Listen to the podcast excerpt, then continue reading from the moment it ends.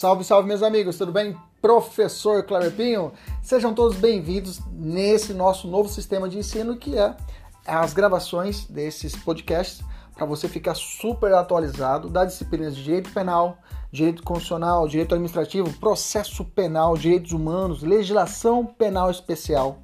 Tudo atualizado e focado para o seu concurso público e exame de ordem e, além disso, gratuita. São aulas completas. Inclusive, você pode assistir essas aulas pelo YouTube, no nosso canal, professor.kleberpinho. Kleberpinho com K. Fique à vontade, compartilhe, curta, nos ajude a engrandecer ainda mais o nosso canal. Um abraço, até mais, tchau, tchau!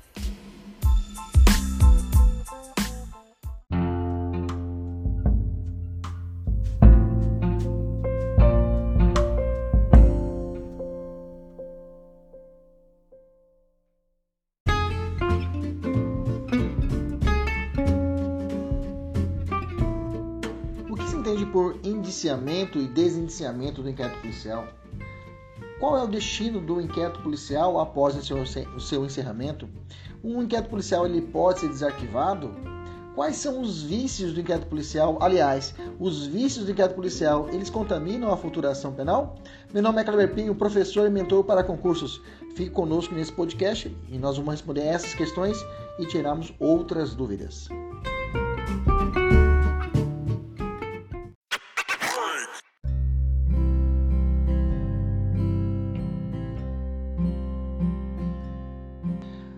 Vamos lá, vamos falar sobre é, indiciamento e desindiciamento do inquérito policial. Bacana? Primeiro ponto é importante nós sabemos quem é a pessoa indiciada. A pessoa indiciada, quem é a pessoa indiciada? É a pessoa eleita pela, pelo Estado em investigação, nome, é nome bacana para você colocar numa dissertativa, ou até uma responder uma prova oral. É a pessoa eleita pelo Estado em investigação dentro da sua convicção como autora da infração penal. Autora é, indícios, né, melhor, não como autora, né, como, é, como é, autora, né, pretência, né, pretência autora da infração penal. Não posso dar uma certeza que ela é a autora da ação penal. É importante isso. Né? O que é o ato do indiciamento? Indiciamento é a ciência do suspeito de que ele passa a ser o principal foco do inquérito policial. Ou seja, sai de um juízo de possibilidade para um juízo de probabilidade. Anota isso, é importante, tá? Nas palavras de Auri Lopes Júnior, tá? Auri Lopes Júnior estabelece isso. Ele fala que sai de um juízo de, pro, de possibilidade e passa para um juízo de probabilidade, ok? Qual é a natureza jurídica do indiciamento? Constitui, ao mesmo tempo, fonte de direito, tá? Prerrogativas e garantias e fonte de ônus e deveres que representam de uma forma um constrangimento, tá? Um constrangimento, ou seja, e possui ainda o indiciamento efeitos extraprocessos, tá? Pois aponta à sociedade um possível autor do crime, ok? Um possível, uma, uma possível autoria do crime. Extraprocessos, ok? Pois aponta à sociedade um pretenso criminoso. É separado mesmo, esse processo separado. Vamos lá. Ok? Quais são os pressupostos para o indiciamento? Primeiro pressuposto para o indiciamento. Primeiro, adequação e fundamentação. O que é isso? Adequada fundamentação. Te explico. Conforme o parágrafo 6 do artigo 2 da Lei 12.830 de 2013, que é muito importante para os seus estudos, dar-se-á o indiciamento por ato fundamentado mediante análise técnico-jurídica. Olha que interessante. Análise técnico-jurídica do fato, que deverá indicar a autoria, a materialidade e suas circunstâncias, tá? Inclusive também a Instrução Normativa 11 de 2011 da Polícia Federal também trata a esse mesmo respeito. E além da adequada fundamentação no indiciamento, é necessária também a indicação da prova de existência do crime e indícios suficientes da autoria e as circunstâncias do delito. Okay? A pessoa passa a ser realmente o alvo da investigação criminal. Há fortes indícios que aquela pessoa cometeu realmente o crime. É claro, se essa pessoa ela não tem nenhum envolvimento com o fato criminoso, se ela já foi indiciada, pode acontecer o fenômeno do desindiciamento, que vamos falar agora. Okay? preste atenção, você cai muito em prova. Quando que ocorre o indiciamento? Indiciamento é ato exclusivo do delegado de polícia, já estou adiantando, inclusive a competência é exclusiva do delegado de polícia, e ele só cabe na fase investigatória, tá? Não é possível de se falar de indiciamento em fase pós-denúncia recebida, beleza? Repetindo, quem é competente para indiciar? Somente o delegado de polícia. É ato privativo do delegado, conforme lei, artigo 2 parágrafo 6 da mesma lei 2.830 de 2013, inclusive já o posicionamento do Supremo. Veja, tem inquérito policial que tramita do Supremo? Sim, mas quem vai indiciar é o delegado de Polícia Federal. É o delegado de Polícia Federal. Ele vai indiciar, não vai ser o, o ministro do Supremo. O ministro Supremo ele vai realizar uma função de, digamos, de coordenação desse inquérito policial, mas quem vai presidir o inquérito policial é o delegado de Polícia Federal, beleza? Efeitos do indiciamento. Tem dois efeitos, um efeito endoprocessual e um, um efeito extraprocessual. Endoprocessual porque ele vai ser base para o oferecimento da denúncia. E extraprocessual, extraprocessual pois traz o estigma social, sobretudo pela publicidade do ato dado pela mídia, de que a, a, a, a exposição daquela pessoa que ela realmente está sendo investigada pela, pelo Estado investigação, ok? Beleza? Maravilha. Classificação do indiciamento. Ele pode ser direto ou indireto. Direto ocorre quando o indiciado está presente. Grava isso. Está presente, ele toma diretamente ciência pessoalmente da investigação sobre ele que é a regra do nosso ordenamento, tá? O indiciamento indireto ocorre quando o indiciado ele está ausente, tá? Por exemplo, foragido. Então, o indiciamento direto ocorre quando o indiciado está presente, e indiciamento indireto ocorre quando ele está ausente. Efeito endoprocessual, ele vai servir de base para o oferecimento da denúncia. E efeito extraprocessual, extraprocessual é o estigma social, é o reflexo que vai ser dado para a sociedade. Bacana? Desindiciamento ocorre quando a autoridade policial entende, né, entenda no transcurso da investigação que determinada pessoa não está vinculada com o fato investigado e promova assim o seu desindiciamento, podendo ser espontâneo, né, é, ou seja, voluntariamente a autoridade policial assim reconhece, ou provocada através normalmente do habeas corpus, tá? É o habeas corpus, aquele é, originado pela concessão do habeas corpus, tendo como paciente o investigado. Bacana? Tranquilo. E aí quem vai determinar é o juiz ou o tribunal, dependendo da hipótese. Indiciamento indireto, eu já falei lá atrás, né? Ocorre quando o investigado não se encontra presente, está em local incerto e não sabido. Nesse caso, uma das funções mais importantes do indiciamento, qual seja dar ciência ao investigado sobre seu status dentro da investigação, possibilitando assim o exercício contraditório em a defesa ficará prejudicada. Como a consequência do indiciamento indireto, o indiciamento formal ficará com o seu conteúdo comprometido devido à ausência do interrogado do indiciamento. Bacana? Então, o indiciamento direto, lembra-se, ausência do é, indiciado. Está foragido, por exemplo. Vou botar aqui embaixo, vamos botar de uma nota de rodapé que fica melhor para nossos alunos da mentoria. Bacana? Vamos já lança um abraço aos nossos alunos da mentoria que estão aqui nos acompanhando. Vamos para cima. Ok, beleza. Vamos lá, vamos continuar. É, com o indiciamento de certo servidor público, será possível determinar o seu afastamento do cargo? É um afastamento cautelar? Sim, é possível, tá? O artigo 319 do Código de Processo Penal, no inciso 4, prevê, as, dentre as medidas cautelares diversas da prisão, a possibilidade do afastamento cautelar tá? É, a respeito do servidor público que esteja aí, que seja indiciado de determinado ato criminoso, tá? Com receio da sua utilização para a prática de infrações penais, o juiz, de forma fundamentada, poderá é, em, em decidir pelo seu afastamento. Bacana, beleza, maravilha. Lembrando que os casos de abuso de autoridade, é, o servidor público poderá ficar afastado, né? Afastado, suspenso ao exercício de cargo, emprego ou função pelo prazo de 1 um a 5 meses, tá? Mas isso é uma outra situação lá do crime de abuso de autoridade. Só lembrando, se me, me, me, lembrou, me lembrei disso e fica assim para nós ressaltarmos.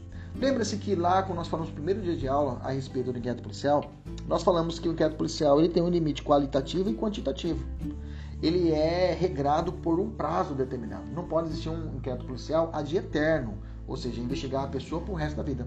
Nesse sentido, o Código de Processo Penal estabelece um prazo determinado para a execução do inquérito policial e determina que se o sujeito estiver preso, o prazo será de 10 dias.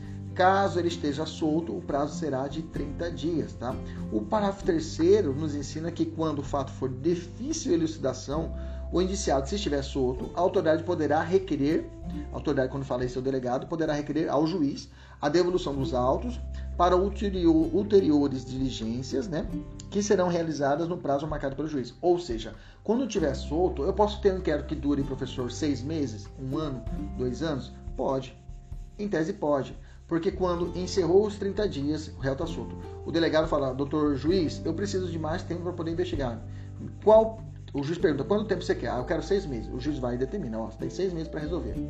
O juiz não resolveu, me dá mais seis meses. Mais seis meses. Entendeu? Então a lei não fala esse limite de prorrogação. É claro, como eu disse, há, há julgados do STJ que coíbem a perpetuação da investigação de determinada pessoa pelo resto da vida, ad eterno. Entendeu? Investigar a pessoa por 2, 3, 4, 5 anos. Isso é coibido pela jurisprudência. Então eu tenho os prazos determinados pelo o nosso Código de Processo Penal, que são os prazos que são estabelecidos no nosso próprio Código de Processo Penal, a respeito da pessoa presa e a respeito da pessoa solta. Só que é o seguinte, existem alguns prazos específicos que são dados pela leis especi é, algumas leis especiais e nós temos que saber elas, pelo fato que o examinador queira não queira, ele passa, ele passa por isso e cobra. Então vamos lá. Eu tenho que o réu preso, o prazo do Código de Processo Penal é de 10 dias, improrrogável, né? E vou falar já uma ressalva a respeito dessa, dessa forma improrrogável do, desse 10 dias, tá? E, além disso, é, eu tenho que se o réu estiver solto, o prazo será 30 dias. Como eu falei, pode existir aquela prorrogação que eu falei para vocês a requerimento do, da autoridade policial.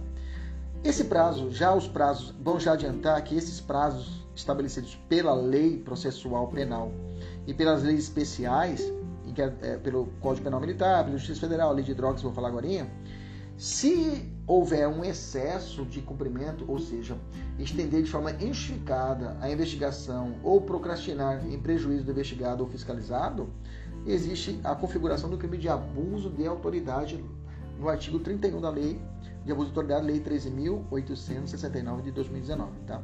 Olha, é a nossa terceira aula, eu devo já ter mencionado pelo menos uns oito artigos criminosos de crimes, tipificação de crimes vinculado à autoridade policial nessa faixa do inquérito policial, tá, gente? Então fique atento, principalmente à tipificação dos crimes de abuso de autoridade durante a execução dessa fase investigatória. Bacana? Continuando.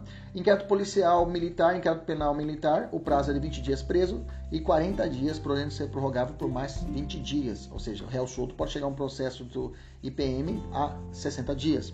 É, justiça Militar, lá do artigo 66 da Lei 5.010 Eu tenho que o prazo do réu preso é 15 dias, prorrogáveis por mais 15 dias. 30 dias, prorrogáveis por analogia ao, décimo, ao artigo 10, parágrafo 3 tá? Essa prorrogação da Justiça Federal, de mais 15 dias, inclusive influenciou a, a mudança do nosso, do nosso Código de Processo Penal com o pacote anticrime, que eu já vou falar agora a respeito disso, que hoje, né, com o artigo 3b, parágrafo 2 é, é, o juiz das garantias, né, ele pode prorrogar, né, mediante representação da autoridade policial ou do, do, promotor de justiça, prorrogar uma única vez a duração do inquérito policial por até 15 dias após é, é, o que se tem assim a investigação não concluir, a, a, prisão ser imediatamente relaxada, tá? Isso teria o, o, o prazo do réu preso. Então, nesse prazo aqui de réu preso, poderíamos ter uma prorrogação de mais 15 dias, tá? Só que essa medida, o artigo 3b, ele foi suspensa a eficácia pelas ADINs 6298, a lei a, ADI 6299, que é ação direta de inconstitucionalidade, a de 6.300 e a de 6.305 pelo ministro Fux, né? Então a aplicabilidade desse essa prorrogação do réu preso por mais 15 dias, ela não está sendo aplicada, beleza? Então está tá sendo aplicada a regra antiga do artigo 10. Beleza? Tranquilo? Maravilha. Justiça Federal, como eu falei, 15 dias. Lei de drogas, 30 dias, podendo ser duplicado, ou seja, réu preso a o inquérito policial pode chegar a 60 dias. Se ele tiver solto, o prazo de 90 dias prorrogável por mais 90 dias, tá? Então pode chegar a 180 dias no prazo do, é, do, de, do dos crimes de, de, drogas, tá? Lei de drogas. Bacana? Réu preso 30 dias, prorrogável por mais 30 dias, réu solto 90 dias, prorrogável por mais 90 dias. Beleza? Tranquilo? Já como nós falamos, a prorrogação injustificada do, do inquérito policial poderá levar à punição pelo o crime de abuso de autoridade, tá? Bacana, maravilha. Vamos evoluir, vamos evoluir nossa matéria. É, encerrado o inquérito policial, deu prazo, encerrou o inquérito policial. Qual que é o próximo passo? O próximo passo é o famoso relatório, tá? O relatório que vai ser realizado pela autoridade policial. Estabelece o nosso Código de Processo Penal. O artigo 10 fala assim: a, parágrafo 1. A autoridade fará minucioso relatório do que tiver sido apurado e enviará autos ao juiz competente. Parágrafo 2 nos ensina: no relatório poderá a autoridade indicar testemunhas que não tiverem sido inquiridas, mencionar o lugar onde possam ser encontradas. Bacana? O, a gente estuda sempre isso, que o relatório, o delegado de polícia não vai ter a sua exposição de motivos, ele tem que ser, é, tem que ser uma aplicação, o relatório tem que ser de forma impessoal, né? O procedimento finaliza mediante um relatório, através de um delegado, ele faz uma exposição objetiva e impessoal do que foi investigado e ele remete ao foro né, para ser distribuído. Né? Ele remete para o juiz e o juiz vai dar destino. Se for um crime de ação penal pública, remete para o promotor de justiça. Se for um crime de ação penal privada, normalmente ele notifica a parte para que ela proponha a ação penal, que será a queixa-crime, e o promotor de justiça vai ter a opção do artigo 28. Beleza? As opções do artigo 28. No relatório, não é necessário que a autoridade policial ele tipifique o delito apontado, ele não precisa colocar o crime ali. Olha que interessante, né? É, mas se, se eu fizer essa classificação legal, não vincula o promotor. Por exemplo, o, o, a autoridade policial, ao final do relatório, ele coloca aqui: ah, para nós sentimos que ocorreu o crime de latrocínio, tá? E remete isso ao promotor. E o promotor percebe que, na verdade, não ocorreu o latrocínio. E há fortes indícios que ocorreu o homicídio. Nesse caso, o promotor não vai se prender, a, não se vincula a essa tipificação dada pelo, pelo delegado e ele pode estabelecer a ação penal, a denúncia proposta em cima do crime de homicídio, ok? Nem mesmo as conclusões da autoridade policial vinculam o promotor, que poderá denunciar ou, denunciar ou pedir o arquivamento, ainda que em sentido completamente contrário do que aponta o delegado de polícia. Assim, o delegado não precisa justificar as razões que o levou a classificar o crime capitulado, o crime que ele acha como correto, tá? no relatório. Mas, tratando-se de inquérito policial, formatado sob o manto da Lei 11.343 de 2006, aí ele precisa justificar. Tá? Quer dizer que um crime de homicídio, latrocínio, furto, o delegado não precisa capitular, não precisa apontar o crime. Agora, se for um crime que seja um crime de tráfico, ou um crime de, digamos, é, é, tráfico internacional, ou outra tipificação da lei de drogas, o delegado ele deverá sim especificar. O artigo 52 da lei de drogas diz assim: Findos os prazos a que se refere ao artigo 51 dessa lei, a autoridade de polícia, judiciária, remetendo os autos ao inquérito ao juiz, primeiro, relatará sumariamente a circunstância do fato, justificando as razões que levaram a classificar o delito. Olha só, levar as razões que levaram a ele a classificar o delito, indicando a quantidade e natureza da, é, da, da substância ou do produto apreendido o local, as, as condições em que se desenvolveu a ação criminosa, a circunstância da prisão, a conduta ou a qualificação dos antecedentes e os antecedentes do agente, ou requererá sua devolução para a eh, realização de diligências necessárias, beleza? Então perceba, então o delegado de polícia, ele, ele, nos casos de drogas, ele tem que vai ter um, um, um gasto de energia maior por tempo do relatório. Bacana, ele vai ter que classificar, definir, estabelecer os critérios dados pela lei acompanharão o inquérito policial os instrumentos utilizados para, para cometer o crime, né? E todos os demais objetos que possam servir para a instrução definitiva, ou seja, lá para o processo e o julgamento, tá? Tendo havido a prevenção, será encaminhado para o juiz das garantias. Recebido o inquérito policial, o juiz das garantias deverá dar destino a quem for é, o destinatário da, das investigações. Como já disse, se for ação pública, promotor de justiça, se for ação penal privada, é, ao ofendido. O inquérito ainda, ainda deve ser remetido para é, o inquérito, né, ainda deve ser remetido para o Instituto de Identificação Estatística, tá? O artigo 23 estabelece isso, tá?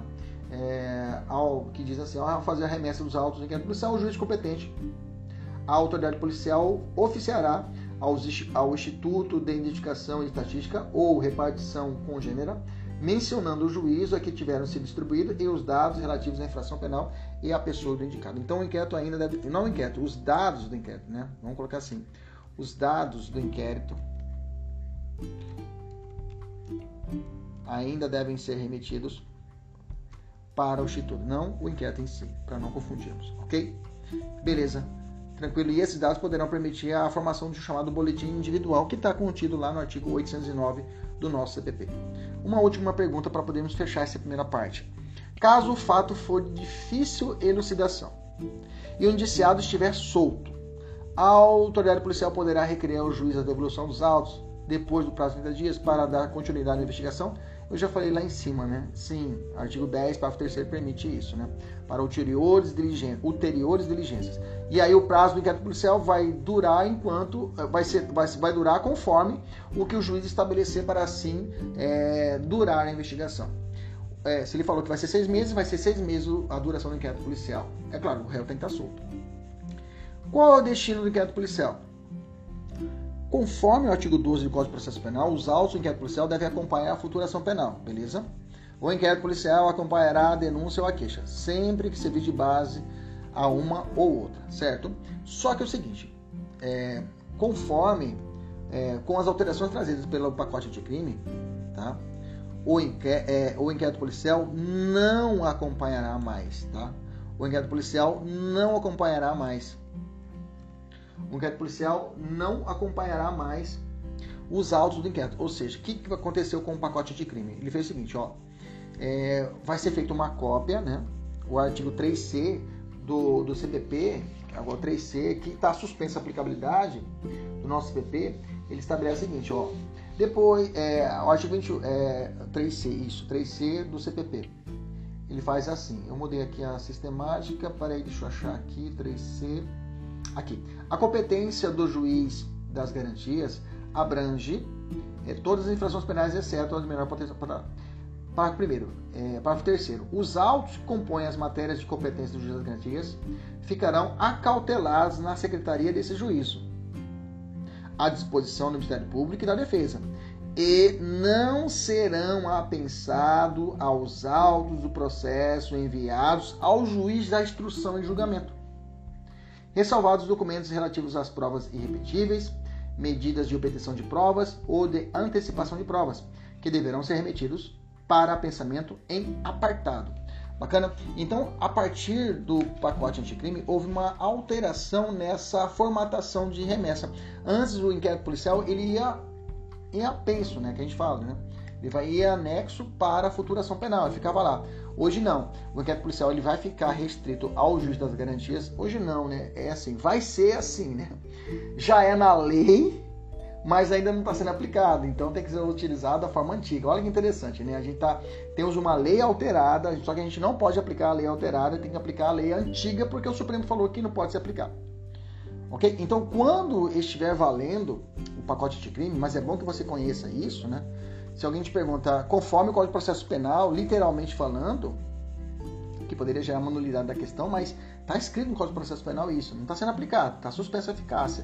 Mas, literalmente, o Código de Processo Penal ele trouxe essa informação. Mas, como eu disse, o examinador não vai querer entrar em trocar, trocar porrada quanto a isso, pelo fato de que pode gerar uma nulidade da questão, então ele vai ficar realmente com o posicionamento da letra fria do. Pode ser isso uma questão aberta, né? Uma questão aberta a gente tem que ficar atento às, às mudanças. Na questão aberta, o céu é limite. Bacana, tranquilo. Então, fica, então ficaremos atentos a essa mudança, tá? É, beleza. Vamos avançar. É, como ficou o arquivamento do inquérito policial, tá? Depois da Lei 13.964 de 2019. Bom, tudo irá depender da espécie de ação penal, né? Que ocorreu o crime. Espécie de ação penal que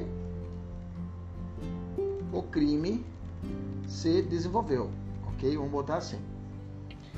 Vamos analisar então dois momentos. Então eu, eu dividi de forma bem didática. Vamos analisar como era antes da lei e hoje ainda é aplicado e como ficou depois da lei, mas ainda não está sendo aplicado. Bacana. Beleza. Quem mudou? O artigo 28, principalmente o artigo 28 mudou. E aí trouxe essa mudança, é, essa mudança de paradigmas. Vamos entender. Vamos primeiro no antes, como era antes, mas ainda é hoje, né? Ó, que coisa louca, né? Mas vamos lá. O procedimento do, arquivamento do inquérito policial antes da lei era assim. Após o término do inquérito policial, o delegado relata e envia ao magistrado que dará destino por dois caminhos. Primeiro, se o crime for de ação penal pública, como eu disse para vocês, ele vai remeter para o promotor de justiça. Se for de ação penal privada, ele vai remeter para a vítima. É assim. Quando o crime é de ação penal pública, o juiz abre vistas.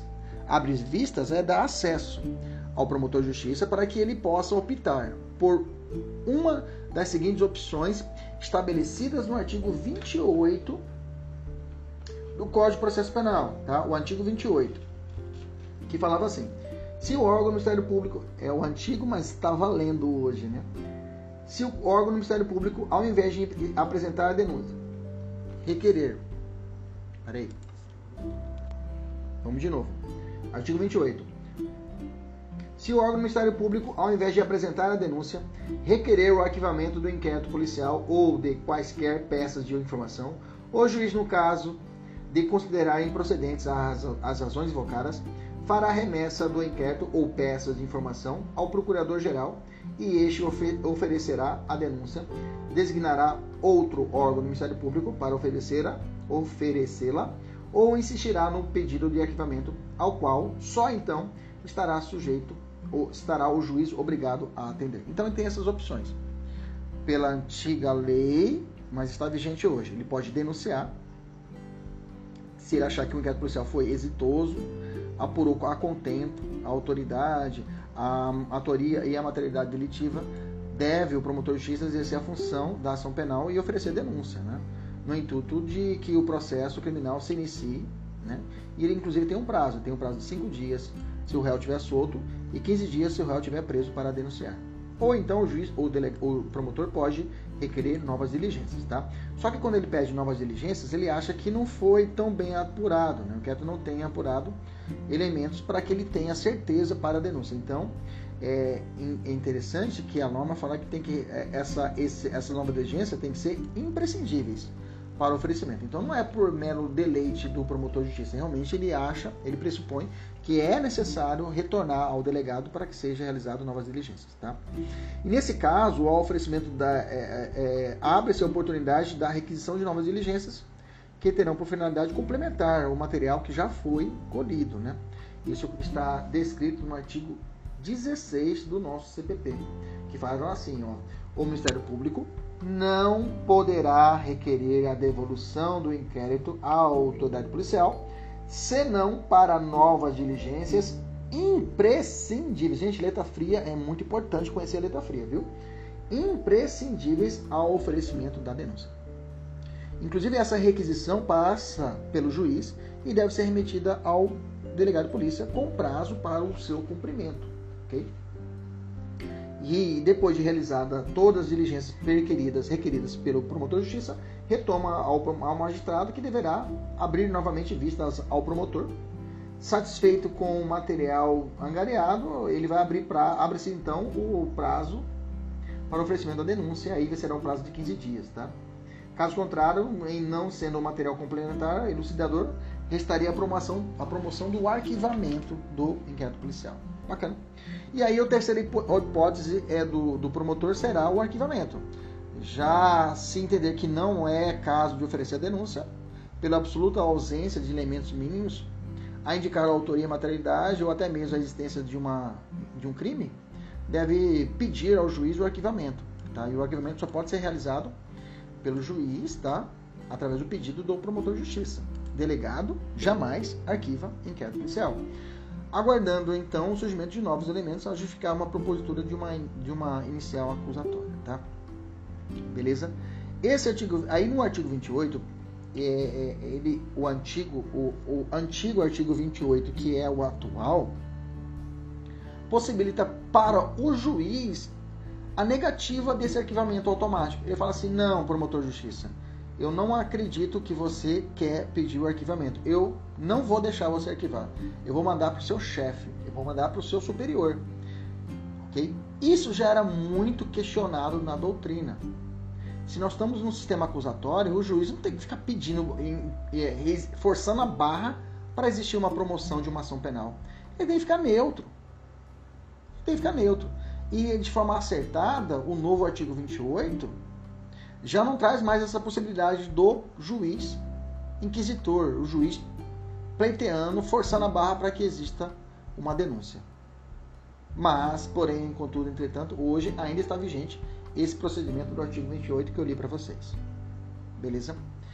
Agora, se o crime for de ação penal privada, antes e é o atual procedimento, o juiz abre vista não para o promotor, tá? O juiz abre a vista ao acesso ao a vítima, né? Vamos corrigir aqui. A vítima. Para que ela, né? Para que para que ela né?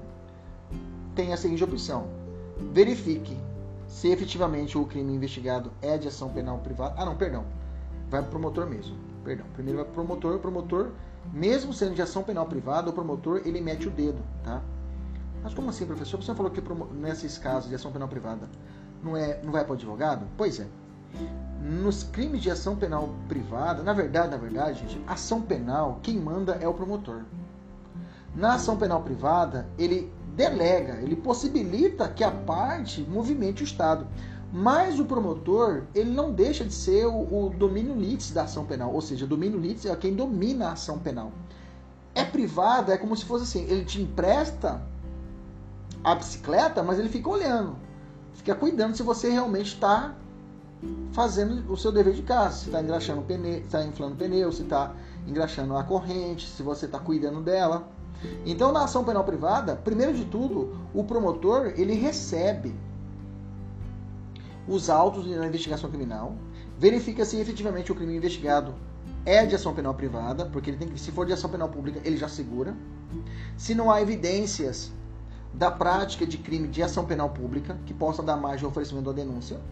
E por fim, ele observa o princípio da indivisibilidade da ação penal privada. Ele vai observar se realmente a ação penal privada está sendo cumprida. Porque a parte não pode deixar de, de propor uma queixa-crime se três pessoas ofenderam ela na ação penal privada, essas três pessoas devem ser propostas, devem ser é, quereladas numa ação penal chamada queixa-crime. Tem que ser réus. Tá? Logo em seguida, o promotor de justiça devolve ao juiz, ele aguarda em cartório, está no artigo 12, a iniciativa do ofendido para juizar a competente queixa-crime. Vai ter o prazo de quantos dias? Seis meses para propor a queixa-crime. Aí ele morreu. Quem entra na jogada? O CAD, ou CADI, cônjuge, ascendente, descendente e irmão. Se não tem, se não tem, o juiz não pode fazer nada. Vai acontecer a decadência, vai passar seis meses e a pessoa e o réu, nesse caso, que é o querelado, será extinta a punibilidade, ou seja, bunda de neném. Ele não cometeu nenhum crime, ok? Bacana? O, é, então, nesse raciocínio, nesse raciocínio, o artigo 19, ele fala assim: nos crimes de que, em que não couber ação pública, os autos do inquérito serão remetidos ao juiz competente, onde aguardarão a iniciativa do ofendido ou de seu representante, ou serão entregues ao requerente se o pedir mediante translado, ou seja, ele vai pegar a cópia e vai deixar uma cópia, vai pegar o, o inquérito policial e vai deixar a cópia lá no cartório. Beleza, maravilha. Caso decorra, como eu disse, caso o prazo decorra sem a devida queixa, os autos do inquérito policial com a prévia oitiva do Ministério Público serão arquivados pelo juízo com a consequente extinção da punibilidade. Beleza? Então, se não teve manifestação, vai para o promotor e o promotor o quê? Vai requerer o quê? Vai requerer, a, a, analisa e aí remete para o juiz para que seja arquivado. E lembre-se, sempre será arquivado pelo juiz a requerimento do promotor de justiça e aí vai ocorrer a extinção da punibilidade. A pessoa que cometeu o crime será absolvida. Se absolvida não, porque não teve nem inquérito, não teve nem ação penal. Bacana. Agora vamos analisar como é hoje, para você ter, você estar atualizado com a matéria, tá? Estar atualizado com a matéria, mas como já disse, não está sendo aplicado esse atual 28. Aqui, o arquivamento agora é o próprio membro do Ministério Público que vai ordenar o arquivamento. Tá? Ele, então veja, tudo vai ficar restrito na parte administrativa. Como o promotor de justiça ele é o interessado na ação penal pública, Ele vai olhar os autos inquéritos e falar assim, bah, tem que ser arquivado. Ele já vai arquivar. Ele não vai remeter, não vai ter mais essa remessa para o juiz, o juiz mandar o promotor, não vai ter mais esse, é, é, a participação do juiz nesse trâmite. Por quê? É uma fase administrativa. Quem vai ter que decidir se vai ser proposta ou não é o próprio promotor. Então, ele que tem que decidir. Então, não precisa mandar para o juiz, porque não vai ter mais a possibilidade do juiz forçar a barra, como eu disse para vocês antes. Em seguida, o promotor de justiça ele comunica a vítima ao investigado e à autoridade policial e encaminha os autos para a instância de revisão ministerial. Existe vai existir uma instância administrativa, tá? Uma instância de revisão ministerial. Tudo vai ficar na parte administrativa, não vai não vai para não vai para o poder judiciário. Se a vítima ou seu representante legal não concordar com o arquivamento do inquérito, poderão, no prazo de 30 dias do recebimento da comunicação, submeter a matéria à revisão da instância competente do órgão ministerial, ou seja, ele vai para a segunda instância do órgão colegiado daquele Ministério Público, tá? Essa instância revisora. Essa instância revisora que vai, vai analisar esse pedido, essa revisão, né? Esse, essa, essa, essa revisão pela vítima. Fala assim, não, não concordamos. Então veja, quem não concorda agora não é mais o juiz, é a vítima, é a família da vítima. Beleza? Nas ações penais, é, e quem vai dispuser a respeito dessa instância de revisão vai ser a lei orgânica local, a respectiva lei orgânica do Ministério Público. Nas ações penais relativas a crimes praticados contra a União, contra os estados e contra os municípios, a revisão desse arquivamento do inquérito policial poderá ser provocada pela chefia do órgão a quem couber a sua representação judicial, ou seja, uma procuradoria do Estado poderá recorrer a essa instância administrativa do Ministério Público para o não arquivamento, e sim a propositura da denúncia, ok? Essa instância de revisão ministerial pode ser na Procuradoria Geral da Justiça ou nessa Câmara de Comissão em Revisão no âmbito federal, e na, irá analisar o arquivamento e poderá adotar uma das seguintes providências, essa Câmara de Revisão, ou PGJ, né, a Procuradora-Geral de Justiça. Ele discorda com o arquivamento e designa outro promotor de justiça para oferecer denúncia. Isso parece muito com o 28 lá atrás. Só que agora aqui quem provoca não é o juiz, e sim a vítima ou a própria Procuradoria do Estado. Concorda com o arquivamento e fazer a sua homologação. Ou último, requerer a realização de novas diligências antes de decidir. Caso o ofendido decida em ajuizar a ação penal, a queixa deverá ser confeccionada segundo o artigo 41 do CPP. Beleza? Se caso for uma situação de queixa e não de ação penal pública. Bacana. Beleza. O 28 está sendo aplicado, como eu disse, não está sendo aplicado. Esse 28 novo é bacana? É bacana porque tira o juiz da jogada. Deixa o juiz no seu papel meramente de julgar. Mas ainda o 28 está sendo aplicado, o antigo, pode ser isso provocado numa questão dissertativa, você tem que fundamentar sempre na base do sistema acusatório adotado pelo novo Código de Processo Penal depois da reforma do pacote anticrime. Bacana. Beleza. Vamos falar algumas questões quanto ao arquivamento do inquérito policial solicitado pelo Ministério Público. Vamos lá. Primeiro, quando o recurso é, qual o recurso cabível para combater a decisão de arquivamento do inquérito policial? Gente, não há recurso previsto, tá? Não há recurso previsto para a decisão que arquiva o inquérito policial. Quando não há decisão, normalmente a gente utiliza o que de mandado de segurança, se for o caso. Beleza? A gente estabelece isso ou habeas corpus, mas aí tem que ser analisado o caso prático, tá? Mas a prática é para prova objetiva é que não cabe recurso para a decisão de arquivamento do inquérito policial. Bacana? Beleza? Normalmente decisões interruptórias ou decisões finais ou vai caber num processo penal é, o, o, recurso distrito, que não é o caso, que não está no 581 essa hipótese, ou apelação, está no 597 também, então não caberia nenhum recurso nesse sentido. O delegado pode pleitear o arquivamento do inquérito policial?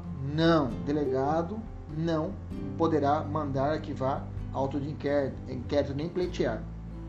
Arquivado o inquérito policial ou as peças de informação fica impedida a autoridade policial de proceder novas pesquisas se de outras provas tiver notícia? Não, não fica impedido, tá? Não fica impedido. O artigo 18 nos ensina que, depois de ordenado o arquivamento do inquérito policial pela autoridade judiciária por falta de base para a denúncia, a autoridade policial poderá proceder novas pesquisas se de outras provas tiver notícia. Então, com o 18, nós podemos concluir que arquivado o inquérito policial por debaixo, despacho do juiz, a requerimento do promotor de justiça, o delegado pode investigar e o promotor só poderá propor nova ação com base em novas provas? Exatamente. É o que trata a súmula 524 do STF, que fala assim: arquivado o inquérito policial por despacho do juiz, a requerimento do promotor de justiça, não pode a ação ser iniciada sem novas provas. Beleza? Pergunto: toda situação que ocorre o arquivamento ensejará o seu desarquivamento? Qualquer hipótese de arquivamento do inquérito policial, eu posso desarquivá-lo? Ou tem alguma situação em que ocorreu o arquivamento, ele está morto, está sacramentado, enterrado, não poderá ser ressuscitado? Bom, os tribunais superiores têm entendido que, caso o arquivamento ocorra por determinados fatos, poderá existir o desarquivamento. Para isso, temos que diferenciar, primeiro de tudo, o que é uma coisa julgada material e coisa julgada formal para o inquérito policial. A coisa julgada material são situações jurídicas que impossibilitam o desarquivamento do inquérito policial, mesmo diante de novas provas. Já a coisa julgada formal são situações jurídicas que possibilitam o desarquivamento do inquérito policial desde que diante de novas provas. Resumindo, coisa julgada formal possibilita o desarquivamento. Coisa julgada material impossibilita o desarquivamento. Beleza? Tranquilo?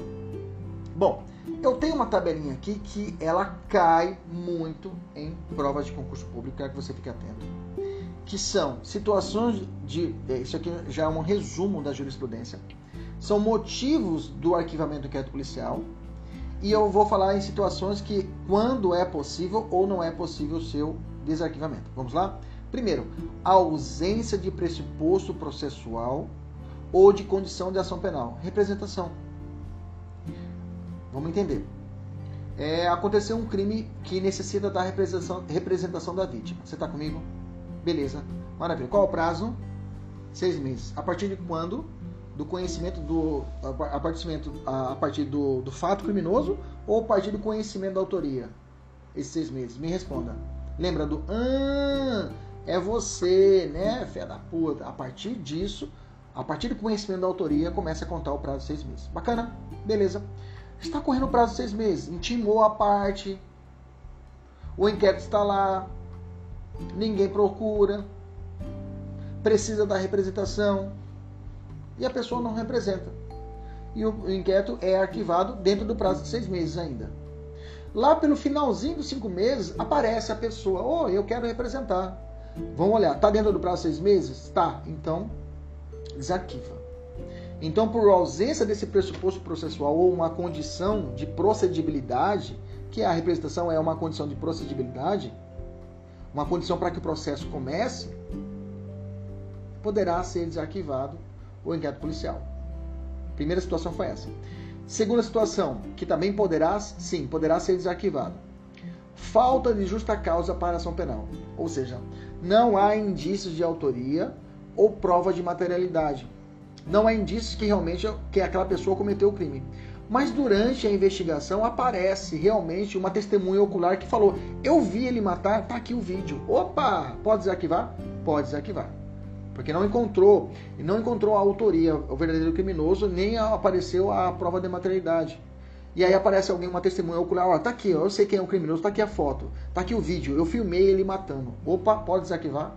Pode desarquivar. Beleza? Eu vou falar mais de uma hipótese que pode desarquivar. E das próximas hipóteses agora, todas elas não poderão. Ok? Então fica até mais fácil você decorar as, as, as que podem e por eliminação você vai trabalhar as que não podem. Fica mais fácil para trabalhar. Vou te falar mais uma hipótese que pode desarquivar. Olha só. Mas nesse ponto há uma divergência entre o STF e o STJ. Deixa eu explicar. Durante a investigação, entende-se que o criminoso ele agiu em uma legítima defesa. Durante a investigação, identificou que realmente o cara agiu em uma legítima defesa ou um estado de necessidade, né? ele para poder é, atirar, ele teve que matar o sujeito para poder ficar com o salva-vidas, digamos assim. Senão ele ia morrer também. ou um estrito cumprimento do dever legal, ou exercício regular de um direito. Nesses casos, ocorrendo uma excludente de licitude, aconteceu legítima defesa, arquivou inquérito policial. A pergunta é: pode desarquivar? Se realmente descobrir que não ocorreu uma legítima defesa, pode desarquivar. O STF assim entende. Se ocorreu uma legítima defesa, para o STJ, ele tem entendimento contrário. O STJ entende que, mesmo se acontecer uma legítima defesa, o cara foi é, é, realmente agiu em legítima defesa, mas depois descobre que na verdade ele não tinha agido em legítima defesa, ele matou porque ele quis. Mas se for assim arquivado, o STJ, ó, para mim está sacramentado, não poderá ser desarquivado. Não poderá ser desarquivado. Beleza? Então, se existiu uma excludente de licitude para o STF, ele entende que não, vamos, ah, comprovou, arquivou porque apresentou uma legítima defesa. Para o STF, fala assim, é, mas será que realmente ele matou por legítima defesa? Não, vamos desarquivar. O STJ, STF entende que pode desarquivar, mesmo se apresentar uma excludente de licitude. Okay? Já para o STJ, não. Ah, ele apresentou uma legítima defesa. Não, para o STJ falou assim, não, está sacramentado, arquiva esse tem e toca o jogo. Segue o jogo. Ok? Outras hipóteses agora, entendeu? O único que tem divergência é aqui. A falou de excludente de licitude, você lembra? Legítima defesa apresentada, arquivou inquérito policial, pode desarquivar? Você vai dizer STF sim, STJ não. Bacana? Outras hipóteses. Atipicidade, o fato narrado não é crime, tá? O fato narrado não é crime. Não tem como desarquivar, gente houve uma relação sexual entre o, entre o pai e a filha. Os dois maiores de idade, livre e espontânea vontade, tiveram relação sexual. Tem crime, gente? Não tem. Arquivou. Vai desarquivar? Claro que não. O fato é típico. Não tem como desarquivar. Ok? Segunda hipótese que também não desarquiva. Terceira hipótese, na verdade. Existência de uma excludente de culpabilidade uma existência de uma excludente de culpabilidade. Tem que lembrar quais são as excludentes de culpabilidade. Tem que lembrar daquele macete, né? Médico, não médico. M-E-D-E-C-O. Médico. Médico. Médico. M. Menoridade penal. E. É, é erro de. Não, reprodução não. O E é é... Puta que pariu. Ah, de novo. Médico. M. Menoridade penal. E. Erro de proibição, né? D. Doença mental. Ah, perfeito. Aí o E. O E vai ser é, é, embriaguez absoluta. Advinda no caso fortuito força maior. O E. D. C. Coação moral irresistível. E O obediência hierárquica. Bacana, fechou. Deixa eu jogar para cima a embriaguez. Vamos de novo. M, menoridade penal. E, embriaguez completa, absoluta, é, divina em caso fortuito, força maior. D, doença mental. Tô sem ver, de cabeça, viu? Doença mental. E, erro de proibição. C, coação moral. Não é física, coação moral, porque a física exclui a tipicidade e não a culpabilidade. Coação moral irresistível. E o último é o é, é, é, MEDECO, obediência hierárquica. Se apresentou uma excludente de culpabilidade, uma dessas hipóteses, não desarquiva. E por fim, existência de uma causa de extinção de punibilidade, tá? Prescrição, não desarquiva, gente. Gente, prescreveu o crime. Passou lá é, oito anos no crime de furto simples. Já passou, do data do fato até o no recebimento da denúncia já tem nove anos. Prescreveu. Não tem como desarquivar. Ok? Beleza? Só tem uma situação se a certidão de óbito for falsa, tá? Porque a morte do, do, do, do criminoso, a morte do réu, também extingue a punibilidade. Mas se for falsa a certidão de óbito, aí realmente pode desarquivar. Bacana. Volta de novo essa parte. Quem está lendo, volta de novo. Fixa que essa parte é muito importante. Bacana.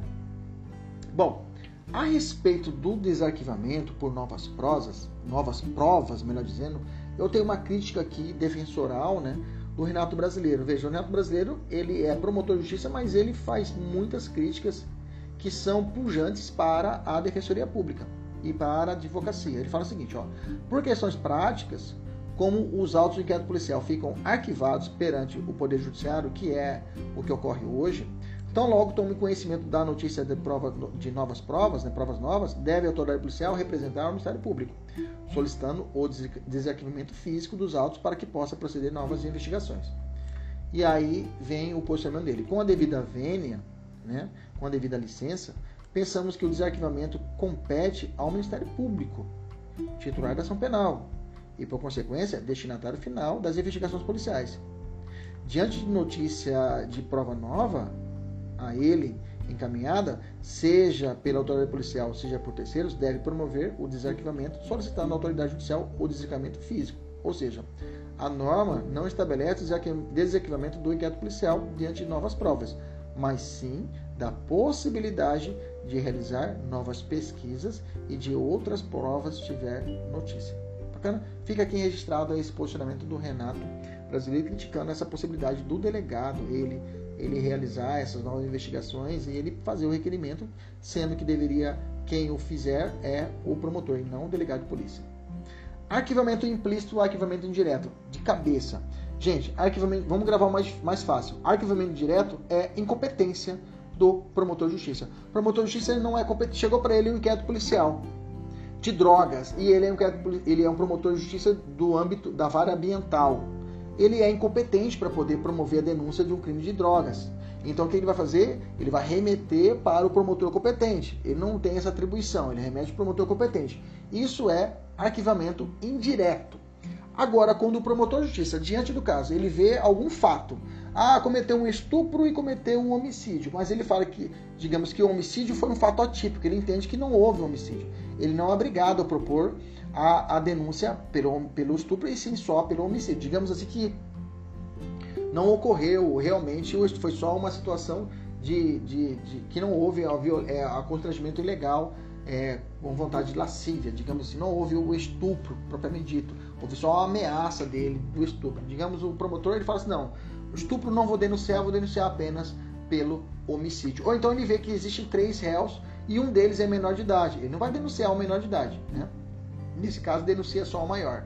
Quando ocorrer isso, a divergência quanto a fatos ou a divergência quanto a agentes, eles chamam isso de arquivamento implícito.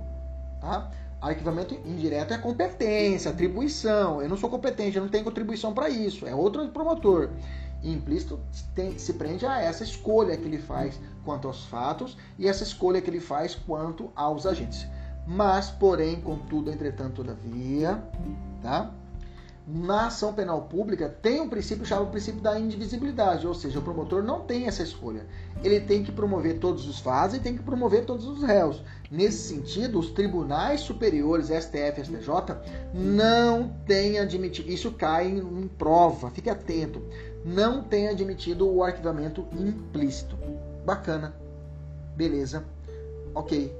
Vamos continuar. O STF pode arquivar o, de ofício um inquérito policial sem a manifestação do promotor? Pode, tá, gente? Tem um entendimento. Tem uma decisão de 2018 que o STF pode arquivar de ofício, né? O inquérito quando verificar que mesmo após terem sido feitas diligência de investigação e terem sido descumpridos os prazos para a instauração do, da instrução do inquérito, não foram reunidos indícios mínimos de autoria e materialidade, tá? Veja, é uma decisão do Supremo, da segunda turma, do ministro Gilmar Mendes, de 2018. Está no informativo 912, fique atento, tá? Mas a regra é que para arquivar é necessário a manifestação do promotor de justiça.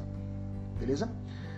Te pergunto, qual é o valor probatório do inquérito policial? Vamos lá. Essa parte é muito importante. Primeiro ponto: existe diferença entre prova e elemento de informação? Bom, a, a grande, a, é, uma parte da doutrina né, diferencia elementos de informação e provas. Para, por exemplo, o Renato Brasileiro ele faz essa distinção. Ele diz que elementos de informação, de indiciários ou elementos de informação, são aqueles realizados, produzidos na fase do inquérito policial. Já o elemento de prova ou a prova propriamente dita, a regra é que ela é produzida durante a fase processual, de forma excepcional, de maneira é, é, é, é, de maneira é, inquisitiva durante a fase de durante a fase de inquérito, né? Que é possível a, a produção antecipada de provas no, no inquérito policial, que agora vamos falar sobre isso, tá? Esse, excepcionalmente, de maneira, vamos colocar aqui, né, de, excepcionalmente na fase inquisitorial. que é a produção antecipada de prova no inquérito policial. Agora a gente fala sobre isso. Qual é a natureza de um elemento de informação? É inquisitiva, não há participação da dialeticidade das partes. Já o elemento de prova, a prova em si, que é feita na justiça perante o juiz, aí sim, a dialeticidade com subsunção da ampla defesa e contraditório e imediato e real, tá? Ou até diferido, né? Diferido quando há uma prospecção em momento distinto, ou seja, algumas provas produzidas, elementos de informação produzida no inquérito policial poderão ser rebatidas somente na fase de ação penal. Então, naquela fase inquisitorial, eu posso rebater elas de imediato? Não, só depois. Por isso que fala que existe o chamado contraditório diferido no inquérito policial por regra. Porque contraditório por si só, ele não sumiu, ele continua ali. Ele fala assim: olha, Kleber, fica tranquilo, quando chegar na ação penal você vai poder rebater essa prova. E, aliás, esse elemento de informação que foi colhido nessa fase de inquérito. Qual o papel do juiz na fase de. Na, nos elementos de indiciários de informação? Bom, o juiz das garantias, né, que é a, que não está sendo aplicado, mas é ele o titular disso, ele vai servir para preservar as regras processuais nesse momento, né, nessa colheita é claro, sempre preservando a chamada cláusula de reserva de jurisdição. Já na, o juiz, na fase processual, as provas serão produzidas na presença do magistrado. Isso é chamado princípio da imediatidade. E além disso, o CPP adotou expressamente o princípio da identidade física do juiz, ou seja, aquele juiz que colhe a, a, o testemunho, aquele que está na audiência, ele que colhe a prova, é o juiz que vai sentenciar que está contido no artigo 399, parágrafo 2 do CPP. Qual é a finalidade do elemento de informação? A finalidade, a missão dele é fomentar a formação da opinião delicti, ou seja, a opinião do delito do titular da ação, que é, nesse caso, o promotor de justiça na ação penal pública ou o ofendido na ação penal privada. Beleza? Além disso, contribui também na adoção de medidas cautelares no transcorrer da persecução penal. Quem fala isso muito é o Auri Lopes. Na ação penal, qual a finalidade das provas? É claro, o objetivo é contribuir na con, con, conveniência do juiz para promover, para poder decidir e dar o provimento adequado, jurisdicional adequado, a sentença correta. Exemplo é, de elementos de informação: a oitiva de uma testemunha na delegacia, uma interceptação telefônica decretada no curso do inquérito policial. Nesse caso, o contraditório é, deferi, é diferido, né? A parte de poder rebater essas provas lá na fase processual, esses elementos de informação lá na fase processual, a oitiva de uma testemunha pelo delegado na fase inquisitorial, repetiu, né? A oitiva do indiciado, quando colocamos do indi, do investigado, do investigado, vamos colocar assim, pelo delegado na fase do inquérito policial. Bacana? Exemplo de produção de prova na fase processual é a oitiva de testemunha, interrogatório do réu e outros mais, beleza? Bom, então nós temos essa distinção, né? Qual que seria o fundamento dessa distinção que eu acabei de falar para vocês, né? Está no próprio artigo 55. No 55 fala isso, do CPP. O juiz formará sua convicção pela livre apreciação da prova produzidas em contraditório judicial, não podendo fundamentar sua decisão exclusivamente nos elementos informativos, olha ele dando a deixa, colhidos na investigação, ressalvadas as provas cautelares, não repetíveis e antecipadas, que vamos falar agora, que é essa produção antecipada de prova na fase é, eu trago todo instrumento probatório da fase judicial para a fase inquisitorial. Ok? Beleza? Tranquilo. Vamos falar então, vou te questionar. Qual o valor probatório dos elementos ou provas para alguns colhidos na fase de investigação. Segundo Torinho Filho, o inquérito policial tem valor probatório relativo, pois ele serve de base, como nós falamos, estamos cansados de falar aqui na nossa aula, para ofertar a futura inicial acusatória. Eu tenho que também tem que ser repetitivo para você decorar mesmo, você fixar na sua cachola mas se presta sozinho a sustentar uma condenação, já que os seus elementos foram colhidos de matéria que, aliás, mas não se presta, né? Não se presta sozinho a sustentar uma, uma, uma condenação, já que seus elementos foram colhidos de maneira inquisitiva. Mas é possível dizer que ocorre hipótese de produção de prova em, com dialeticidade na fase inquisitorial? É possível produzir prova mesmo, não elemento de informação, na fase inquérito? Ou seja, dar a chance do contraditório real, efetivo e imediato às partes? Sim, o PROV 155 prevê isso que eu li para vocês, lá na parte final. Ressalvada as provas cautelares, não repetíveis e antecipadas. Ele deu a deixa aí. Que eu posso usar essas, essas espécies de antecipação lá como sentença. Eu não posso ter sentenciar em cima de elementos, informações, outros que não sejam essas três aqui. Ok? Então, quem deverá ser responsável pela execução de tais elementos? Ele chamou isso de elementos migratórios, tá? Eles chamam isso de elementos migratórios, ou seja, são essas, é, essas estruturas de prova, propriamente dita, que são realizadas na fase inquisitorial, que vão migrar para a fase processual como verdadeiramente provas. São provas mesmo. Quem é competente para isso? Antes da, do pacote de crime era o juiz competente. Hoje o juiz das garantias que vai tratar, que está suspensa a aplicabilidade dele, né, pelo Supremo, dessas colheitas dessas provas cautelares, não repetíveis e antecipadas. Tá? Já vou de definir elas. Tá? A respeito do juiz das garantias, quais os dispositivos que elegem a ele essa competência? Artigo 3b, vou ler para vocês. O juiz das garantias é responsável pelo controle da legalidade da investigação criminal e pela salvaguarda dos direitos individuais cuja franquia tenha sido reservada à autoridade, autorização prévia do Poder Judiciário, competindo-lhe especial, inciso 7, decidir sobre o requerimento de produção antecipada de provas, considerados urgentes e não repetíveis, assegurado ou contraditório, e ampla defesa em audiência pública e oral. O professor está fazendo essa audiência, gente, não está sendo aplicado o juiz das garantias, lembra disso, lembra disso. Bacana? Beleza? Maravilha. Então vamos definir o que, que significa esse negócio de prova irrepetível, professor. O que, que é uma prova irrepetível? Prova irrepetível, meus amigos, são aquelas que é, são aquelas que devem ser colhidas de forma iminente elas têm um iminente perecimento e que não há como serem refeitas na fase processual. Por exemplo, exame pericial.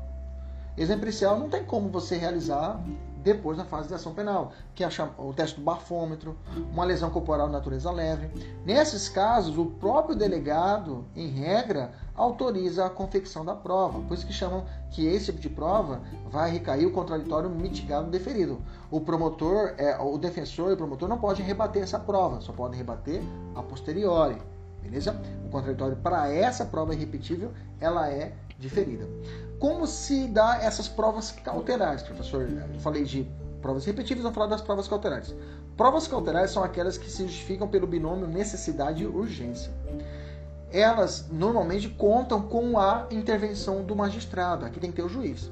As cautelares são determinadas na fase inquisitorial e que permitem a produção probatória, prova, como por exemplo, medida de busca e apreensão ou uma interceptação telefônica.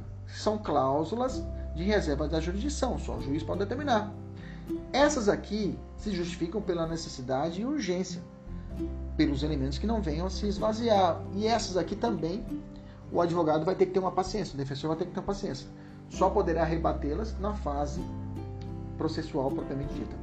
E o que se entende, professor, é, por incidente de produção antecipada de provas? Meus amigos, esse incidente de, de produção antecipada de provas, essa daqui, essa daqui é o contraditório real próprio, tá? Na fase investigatória.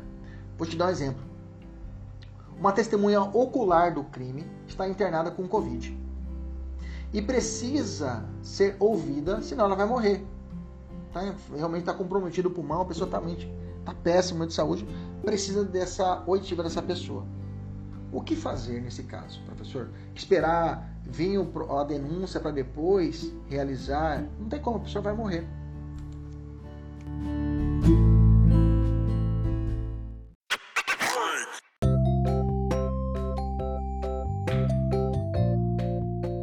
Em verdade, o acordo de não persecução penal não é novidade no nosso sistema brasileiro. Por quê? O Conselho Nacional do Ministério Público já tinha editado uma resolução, a resolução 187 de 2017, que depois foi alterada pela resolução 183 de 2018, que tratava a respeito do acordo de não persecução penal, que à época já era muito questionado pela sua patente inconstitucionalidade, tá? Incontestável inconstitucionalidade é, é, no sentido de que tra tra tratava a respeito de benefícios penais, tratava de uma situação de direito penal e era, era legislado via resolução e não lei em sentido estrito, lei complementar e lei ordinária. Então já era muito combatido a esse respeito, ok? E aí com o advento do pacote de crime, a lei 13.964 de 2019, nós tivemos a organização desse, desse acordo de não persecução penal, que é claro ele acabou é, repetindo praticamente o que tratava na resolução. Bom, se nós formos analisar uma questão, uma estrutura escalonada do chamado direito penal negocial no Brasil, ou seja, essa possibilidade do Estado negociar, de fazer acordo, nós teríamos aí uma, uma ordem. Eu poderia ter a transação penal lá no, no juizado especial, o acordo de não persecução penal, depois a suspensão constitucional do processo e, por fim, o acordo de delação premiada. Esse ranking, inclusive, é estabelecido aí pelo do Auri Lopes Júnior. Tá? A Lei 13.964 de 2019 incluiu o artigo 28A, que trata do acordo de não persecução penal. Diga a vocês que está vigente, tá? O acordo de não persecução penal não teve efeito suspenso e trouxe a essa a respeito a possibilidade do acordo de não persecução penal. Quais são os requisitos do acordo de não persecução penal? O primeiro requisito dado pela lei é que ele é, não há motivos para o arquivamento investigação, da investigação. Ou seja, se não tiver motivos para arquivar, já tem o primeiro, já tem o primeiro requisito para o, o a, a, a, oferta a oferta do ANPP pelo promotor de justiça. Então o promotor vai ter que seguir um checklist. Primeiro, há motivos para arquivamento de inquérito policial? Não. Então eu posso estabelecer o ANPP. Segundo requisito, o investigado confessou formal e circunstancialmente a prática de infração penal? Sim, beleza. Então eu tenho esse segundo requisito. E agora eu volto a falar sobre isso. Terceiro requisito: a infração penal foi praticada sem violência, grave ameaça? Sim. É roubo? Opa, esquece. É extorsão? Opa, esquece. É furto? Beleza, tá dentro. 4. A infração possui pena mínima inferior a 4 anos. Gente, é pena mínima, não é pena máxima, tá? Toma cuidado. A pena mínima é inferior a 4 anos, tá? A pena, a pena mínima é inferior a 4 anos. Furto, a pena mínima é quanto? Um ano. Então cabe o acordo de não persecução penal. Beleza? Porque é menos de 4. Beleza? Tranquilo? Mas é claro, a aferição da pena mínima tem que ser analisada. É, é, serão consideradas as causas de aumento e diminuição da pena. Beleza? Aplicáveis ao caso concreto. O acordo é uma medida necessária. Esse acordo vai ser uma medida necessária e suficiente para a reprovação e prevenção do crime? Sim. Então, fechou o circuito. Eu tenho cinco requisitos para o acordo de não persecução penal. Mas é claro, ainda tem que ver alguns outros requisitos para ver se realmente eu posso ofertar a esse cidadão o acordo de não persecução penal. Beleza? Bom, primeira crítica a respeito do acordo de não persecução penal, tá? É, o acordo de não persecução penal ele só se prende a crimes de ação penal pública. A pergunta é: será que um acordo de não persecução penal poderia para uma, para um crime de ação penal privada? Pensamos que sim, tá? Pensamos que sim, pelo fato de que é, haverá uma resistência no início, como aconteceu, né? Com outros benefícios, como a transação penal, e hoje é possível também a transação penal nas situações de crime de ação penal privada. Né? Então, portanto, uma vez preenchidos os requisitos legais, né, pode o querelante propor o, o acordo de não persecução penal, até porque a ação penal de iniciativa privada é plenamente disponível. Então, não há empecilho, impedimento para a oferta do acordo do ANPP para crimes de ação penal privada. Quem fala isso muito é o Auri Lopes Júnior. Bacana? Segundo ponto importante, confissão. Bom, a confissão é complicada, né? Trouxe um complicador. Por exemplo, vamos discutir. É, é constitucional essa exigência de uma confissão para que a pessoa tenha direito a um benefício? Veja, a, a, a ideia é proporcionar um direito ao sujeito, tá? mas de outra banda eu tenho que eliminar um direito dele para uma ideia de controle social, uma ideia de política criminal, eu determino ao sujeito uma renúncia de um direito constitucional, que é a renúncia à, à presunção de inocência e a um nemo tenente se detegere, ou seja, a produção de prova contra si mesmo. Então, nesse contexto, é muito criticado. Se você fosse analisar uma questão civilista, né, lá para o direito civil, onde qualquer manifestação de vontade que sirva de condição para a obtenção de um vantajoso benefício, sem, sem ter tido o, o, o, o, como vício de consentimento, né? É, é um, um, bom exemplo disso é uma venda casada, né? A pessoa é obrigada para uma coisa, tem que comprar um bem, tem que levar outro. Então, para você com, é, perder para poder ganhar, então você vai ter que perder um direito para poder ganhar outro. Então essas, essas, essas análises da proporcionalidade dessa aplicação do acordo não persecução penal combinado com a confissão leva-se a uma ideia de inconstitucionalidade. Se você pensar também, meus amigos, existe, já existe há mais de duas décadas aí, desde 95 eu tenho a transição penal, eu tenho a suspensão constitucional do processo, que não exigem a confissão e vivem muito bem até hoje.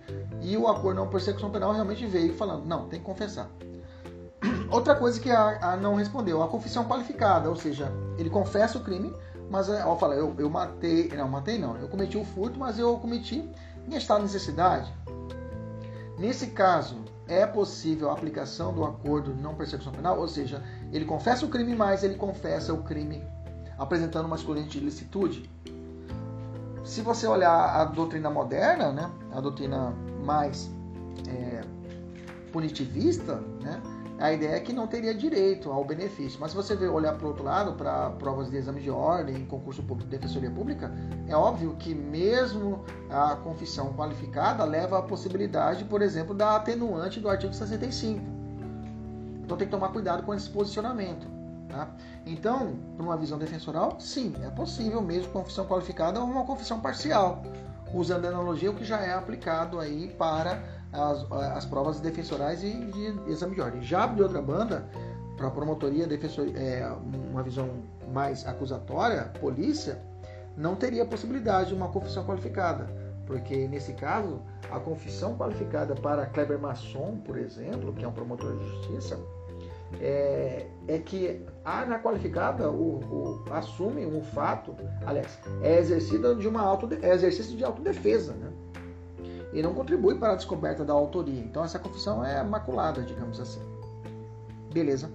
Então essas perguntas devem ser trabalhadas na cabeça do examinado, do concurseiro, tá? De, dessa exigência da confissão, o, o Supremo ainda não se manifestou quanto a essa a situação da confissão em si mais, mais claro, uma função defensoral de que criticar de forma veemente essa exigência de confissão. Bacana.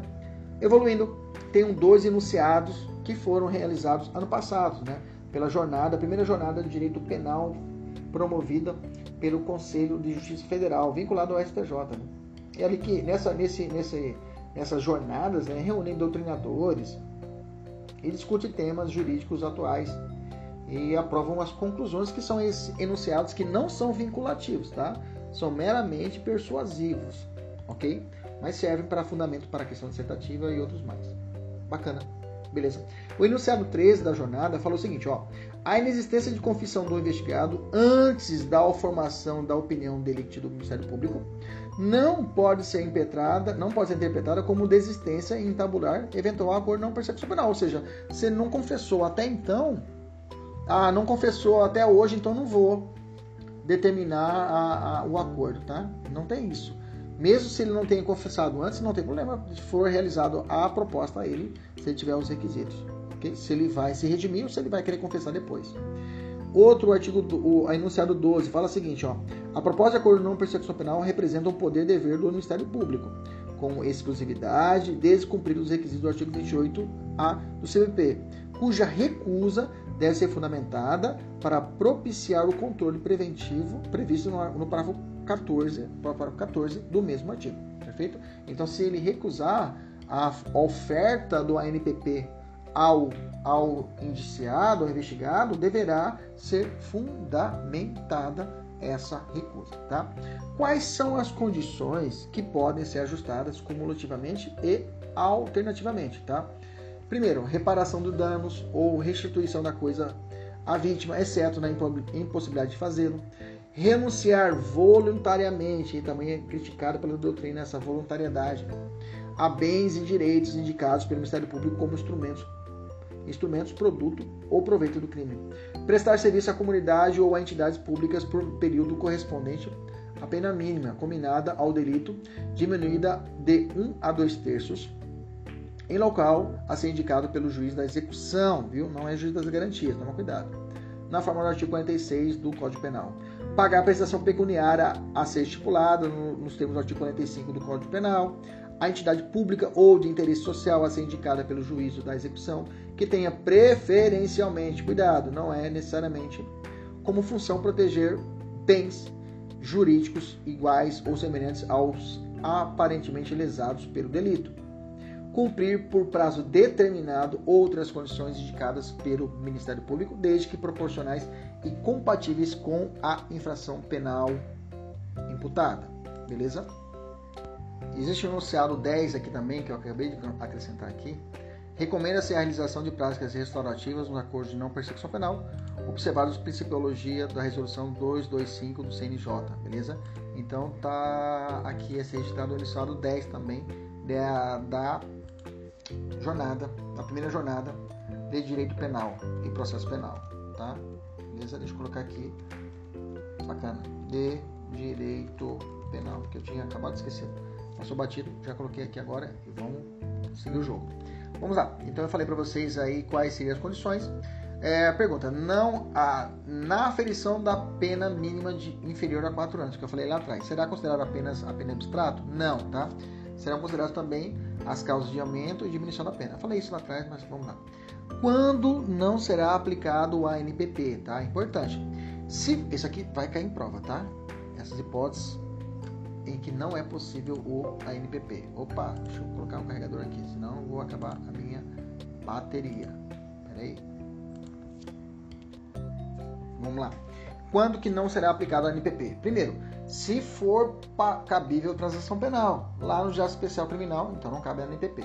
Se o investigado for reincidente ou se houver elementos probatórios que indiquem conduta criminal habitual, reiterada ou profissional, exceto se for insignificante as infrações penais pretéritas. Ou seja, o cara tem três furtos, mas todos os furtos são insignificantes.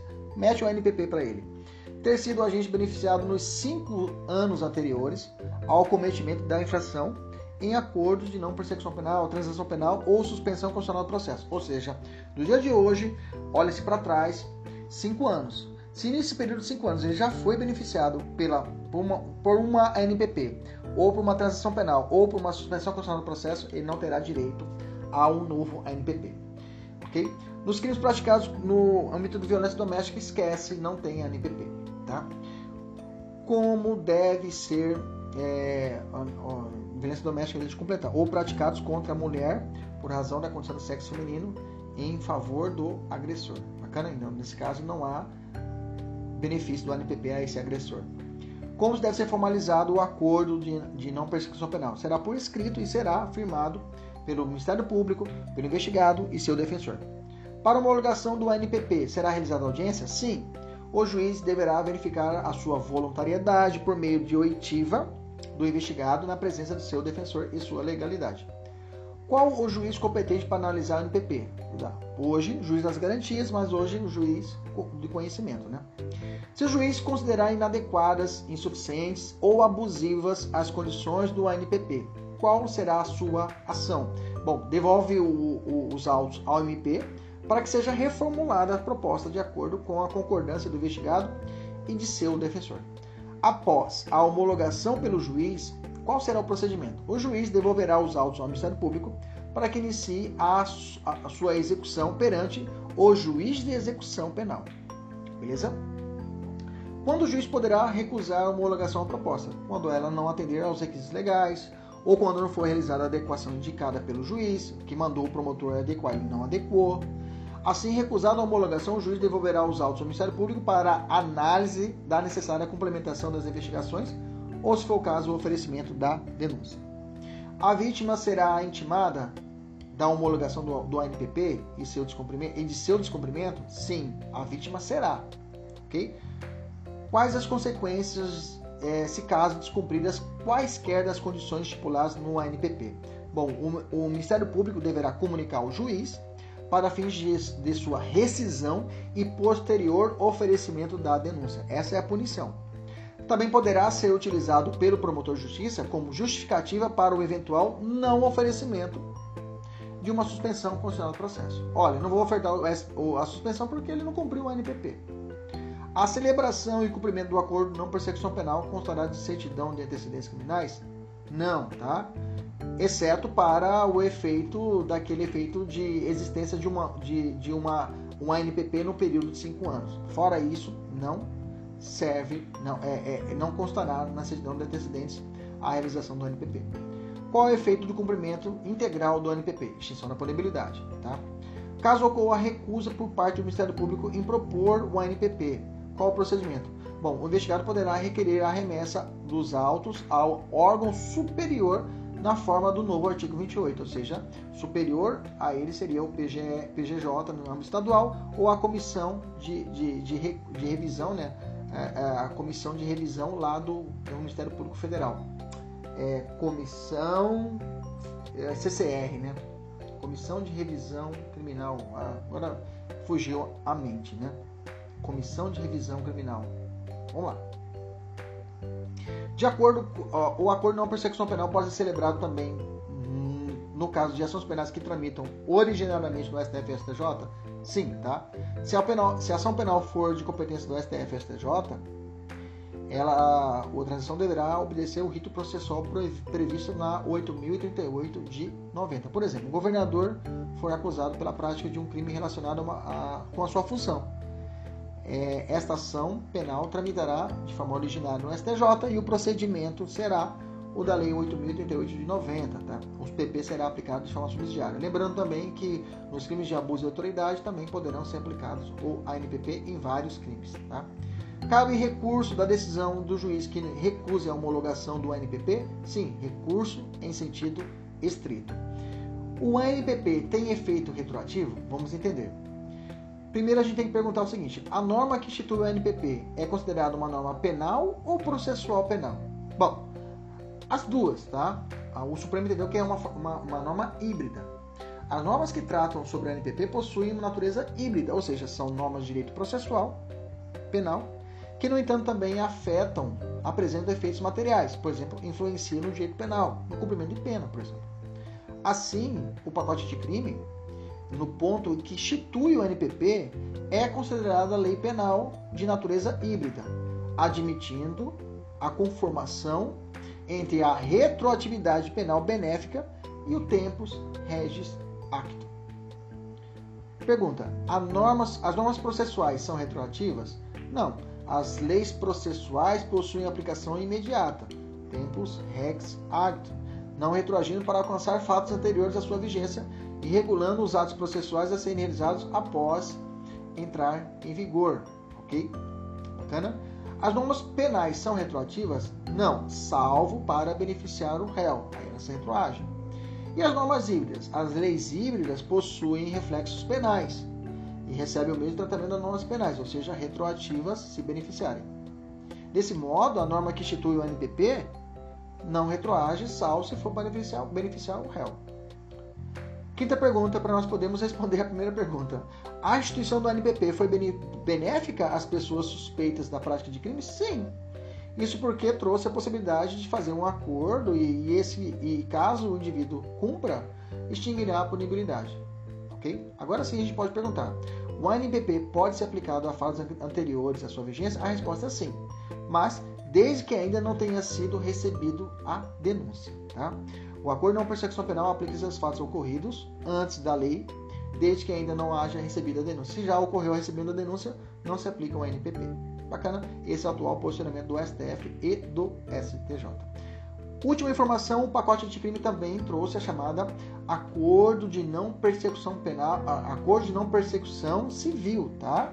Acordo de não persecução civil lá na lei de improbidade administrativa, a lei 13.000, é, a lei, é, é, a lei 13.964 de 2019 alterou a, a lei de improbidade administrativa.